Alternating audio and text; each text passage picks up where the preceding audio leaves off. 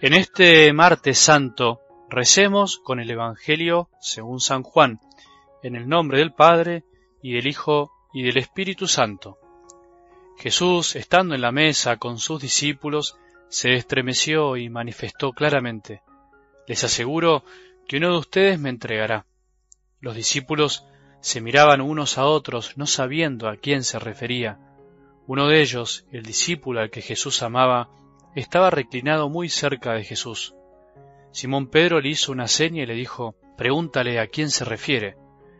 Él se reclinó sobre Jesús y le preguntó, Señor, ¿quién es? Jesús le respondió, Es aquel al que daré el bocado que voy a mojar en el plato. Y mojando un bocado se lo dio a Judas, hijo de Simón Iscariote. En cuanto recibió el bocado, Satanás entró en él. Jesús le dijo entonces, Realiza pronto lo que tienes que hacer. Pero ninguno de los comensales comprendió por qué le decía esto. Como Judas estaba encargado de la bolsa común, algunos pensaban que Jesús quería decirle, compra lo que hace falta para la fiesta, o bien que le mandaba dar algo a los pobres. Y enseguida, después de recibir el bocado, Judas salió. Ya era de noche.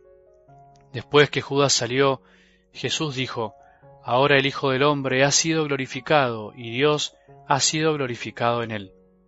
Si Dios ha sido glorificado en él, también lo glorificará en sí mismo y lo hará muy pronto. Hijos míos, ya no estaré mucho tiempo con ustedes. Ustedes me buscarán, pero yo les digo ahora lo mismo que dije a los judíos. A donde yo voy, ustedes no pueden venir. Simón Pedro le dijo, Señor, ¿a dónde vas? Jesús le respondió, a donde yo voy tú no puedes seguirme ahora, pero más adelante me seguirás. Pedro le preguntó, ¿Por qué no puedo seguirte ahora? Yo daré mi vida por ti. Jesús le respondió, ¿Darás tu vida por mí? Te aseguro que no cantará el gallo antes que me hayas negado tres veces. Palabra del Señor.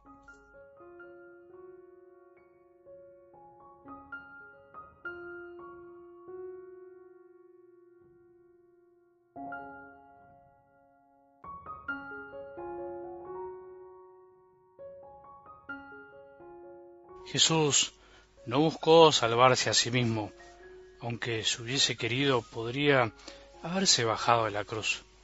Bajarse de la cruz hubiese sido muy fácil, muy espectacular, pero él quiso mantenerse ahí, en su trono, firme, fiel, permaneciendo hasta el fin, firme por amor a la vida, a nuestras vidas.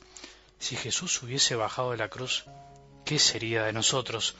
¿Qué motivos tendríamos para mantenernos firmes en el amor, para luchar por la verdad, para derrotar la injusticia de este mundo.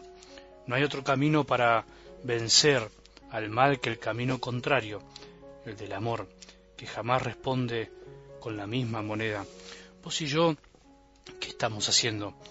¿Permaneces en tu cruz que te permite amar y sacar lo mejor de tu corazón? ¿O le escapás al sufrimiento que vale la pena, dejándote vencer por la tentación de buscar el camino más fácil, de salvarte a vos mismo. Tapate los oídos cuando escuches esa voz interior, la voz de afuera que dice, salvate a vos mismo, baja de la cruz, basta, basta de luchar, basta de entregarte, no vale la pena, nadie te escucha, nadie te hace caso, todos los demás están en otra cosa. Tapate los oídos y miralo a Jesús, que en la cruz permaneció hasta el final, enseñándonos un camino nuevo, Ahí estará nuestra gloria. De algo del Evangelio de hoy se desprende un gran misterio del corazón de Jesús. ¿Cuál estarás pensando? La elección de Judas.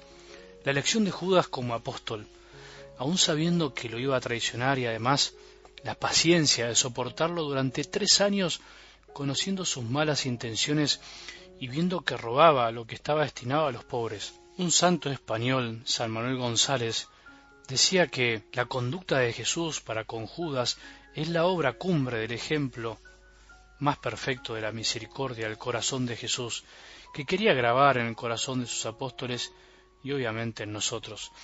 Toda la razón de ser de Judas en el grupo de los doce apóstoles era que el corazón de Jesús luciera toda su misericordia y todo su respeto a la libertad humana, y enseñara a sus apóstoles de todos los tiempos la manera más eficaz de llevar el mensaje de Dios a los demás, lo que nosotros llamamos apostolado.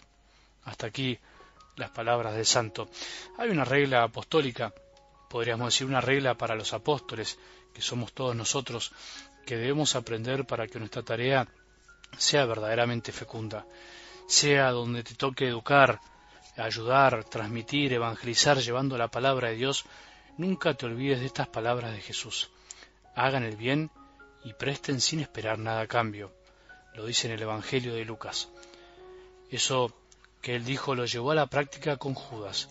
Le hizo siempre el bien sin esperar nada y además sabiendo que su amor no iba a dar frutos. Es algo increíble, hay que hacer todo lo posible por el corazón de los otros sin que se espere nada de ellos. Y esto no quiere decir que no nos interesen los frutos o que nos dé lo mismo, sino que la fuerza del amor no tiene que estar puesta en la espera de algo, porque ese algo que viene no depende finalmente de nosotros, sino que depende de la libertad del otro y de la gracia de Dios. Como dice San Pablo, nosotros sembramos y Dios es el que hace crecer. La actitud de Jesús ante Judas nos muestra por un lado el increíble extremo al que llega el amor de su corazón, que se entrega aún sabiendo que será traicionado, y por otro lado nos muestra hasta dónde puede llegar la debilidad del corazón humano que no se quiere doblegar ante tanto amor de Dios. ¿Puede ser el hombre tan duro? Sí, puede. ¿Puede Jesús amar tanto y ser rechazado? Sí, sí se puede. La verdad que esto es para rezar y maravillarse, maravillarse de tanto amor, pero al mismo tiempo sirve para que nosotros nos preguntemos con sinceridad, si Jesús que amó tanto pudo ser rechazado, ¿qué impide que a mí no me pase lo mismo? ¿Quién me creo que a veces pretendo que todos me amen incondicionalmente como si fuera yo más que Dios?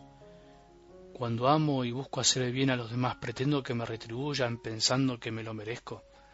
Espero el agradecimiento y la recompensa siempre cuando hago las cosas. ¿Cuánto amaríamos de más si pudiéramos vivir esta regla que nos enseña Jesús en el Evangelio?